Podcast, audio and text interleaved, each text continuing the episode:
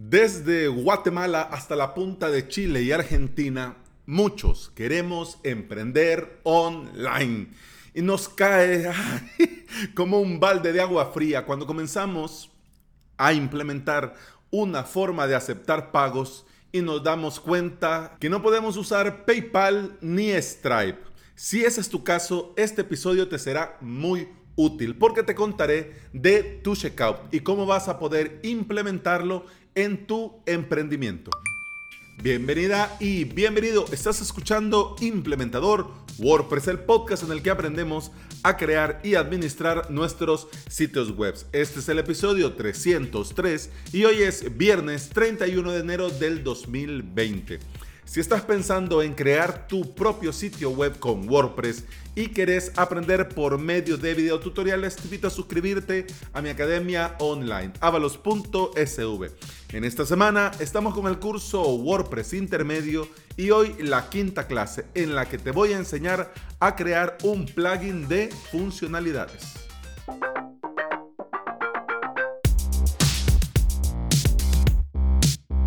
El tema del comercio online y pagar por Internet no es algo nuevo, pero muchos países estamos lejos de poder gozar de estas herramientas que nos faciliten el trabajo y nos hagan la tarea. No podemos ocupar a los grandes referentes como son Stripe y PayPal.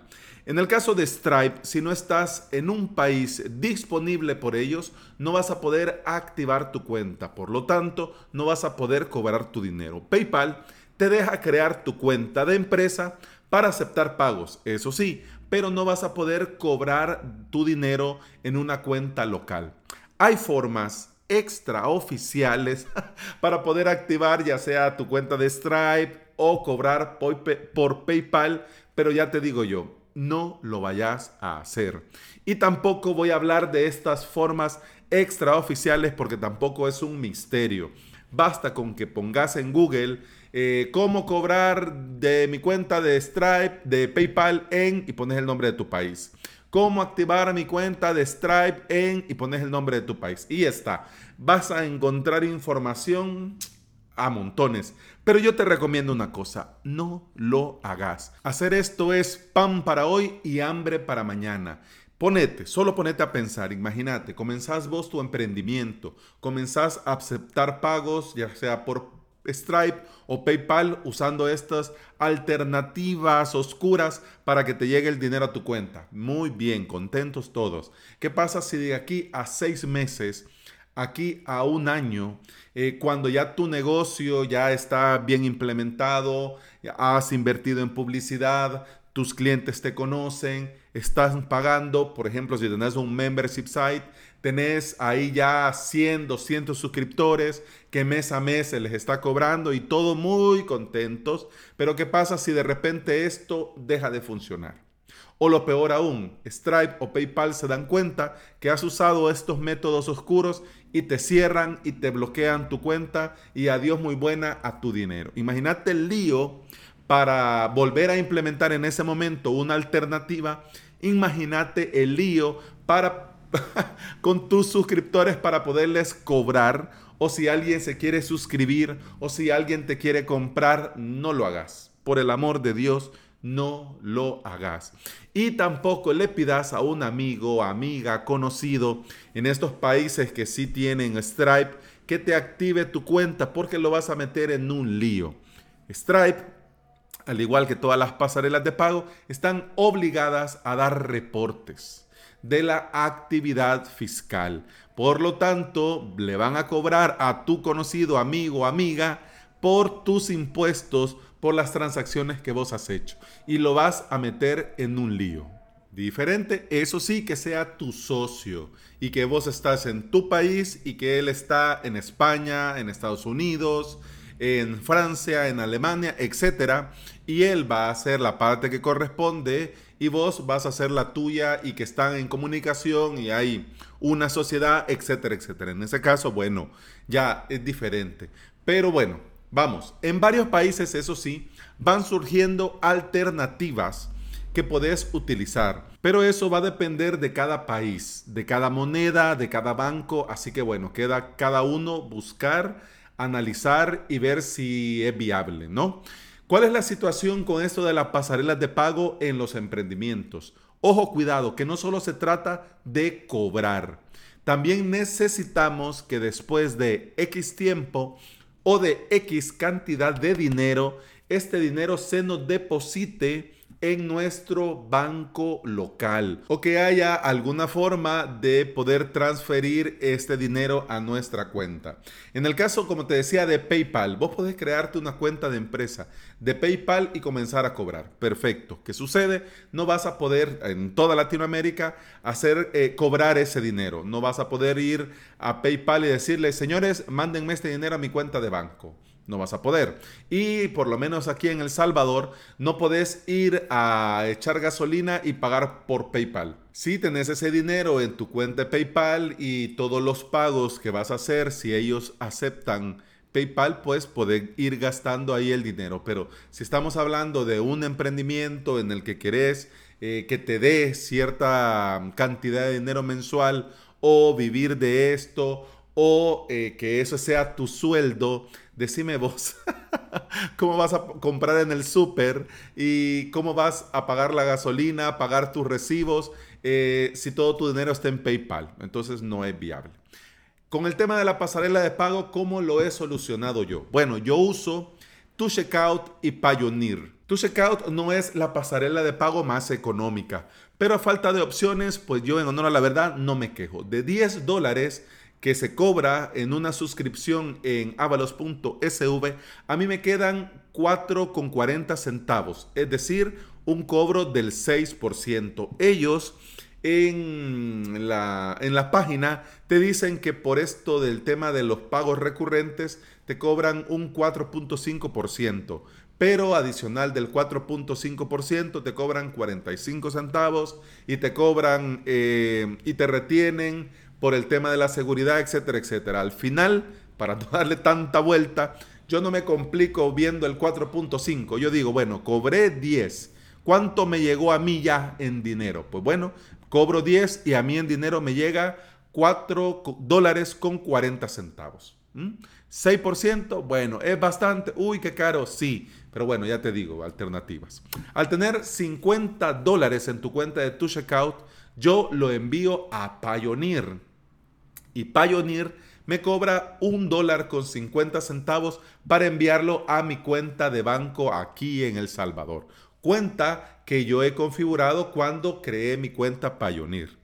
Al tener 30 dólares en tu cuenta Pioneer, vos podés solicitar que te llegue a tu casa una tarjeta de débito Mastercard. Con esta tarjeta vas a poder comprar en cualquier comercio que acepte Mastercard y sacar dinero en cajeros automáticos. Vamos a ver con el tema de los registros. Si vos estás interesado en usar esta combinación Tu Checkout y Pioneer, lo primero que tenés que hacer es registrarte en Pioneer. Esto es gratis y te pide cuando te vas a registrar información de tu banco. Hay unos códigos que cada banco utiliza para las transacciones entre las transferencias bancarias. Entonces esos son los códigos que te pide. El mismo Pioneer te explica cómo puedes ver, buscar estos códigos o bueno, directamente se lo pedís vos a tu banco. Mire, me estoy registrando, me pide esta información. Ya. En el caso de tu checkout también te puedes registrar gratis, no te cobran. Pero eso sí, tu checkout te pide más información. Primero, te pide información personal te pide información fiscal. Ojo, cuidado, que esto sí me voy a detener un poco porque el tema de la fiscalidad va a depender mucho de cada país, ¿ok? En mi caso, em, hasta que estás facturando más de 400 dólares, la hacienda de mi país te obliga a comenzar a declarar el IVA y todo esto. Antes de ese límite, queda en vos si querés hacerlo o no. Así que la hacienda no te obliga si son más de 400 dólares mensuales, ¿ok? Así que por ese caso yo en el momento que me registré no tenía nada de IVA. Así que ¿qué hice yo con tu checkout? Bueno, le mandé eh, el escaneo de mi registro fiscal. Aquí en mi país le llamamos NIT. Número de identidad tributaria. Lo escaneé, se lo envié y ya está. Y eso fue todo. También, además de esto de la información personal y la información fiscal, te van a pedir información de tu sitio web y te van a pedir acceso como usuario registrado a tu zona premium o como un usuario eh, que tenga acceso a eso que vos estás ofreciendo y por lo cual vas a cobrar. ¿Ya? Te pide también especificar en el proceso de registro dónde crees que te hagan llegar tu dinero. Por eso te decía en un principio, lo primero era registrarse en Pioneer. Así, cuando llegas a este punto dentro del registro de tu checkout, le decís que Pioneer, eh, das Pioneer, te piden que te logues te piden que aceptes que se conecte tu, tu checkout con Pioneer y ya lo tenés hecho. Sería de comenzar a cobrar, comenzar a que, tus usuarios se suscriban, te compren.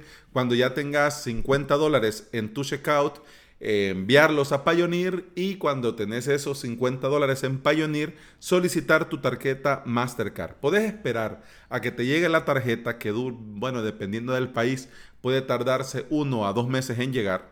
Eh, esperas que te llegue la tarjeta y ya luego podés eh, gastar tu dinero usando la tarjeta o vas directamente al cajero y lo cobras. Dependiendo del país y de cada banco, podés elegir directamente desde tu checkout que te pague a tu banco con una transacción internacional.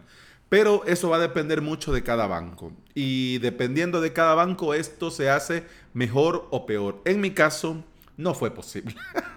Los señores del banco me dijeron, ¿qué? ¿Cómo? No, no, no, no sé de qué está hablando. Mire, no, es que esto es solo para empresas. Usted tiene una cuenta persona, entonces no se puede. Entonces me dijeron que no. Así que adiós, muy buenas.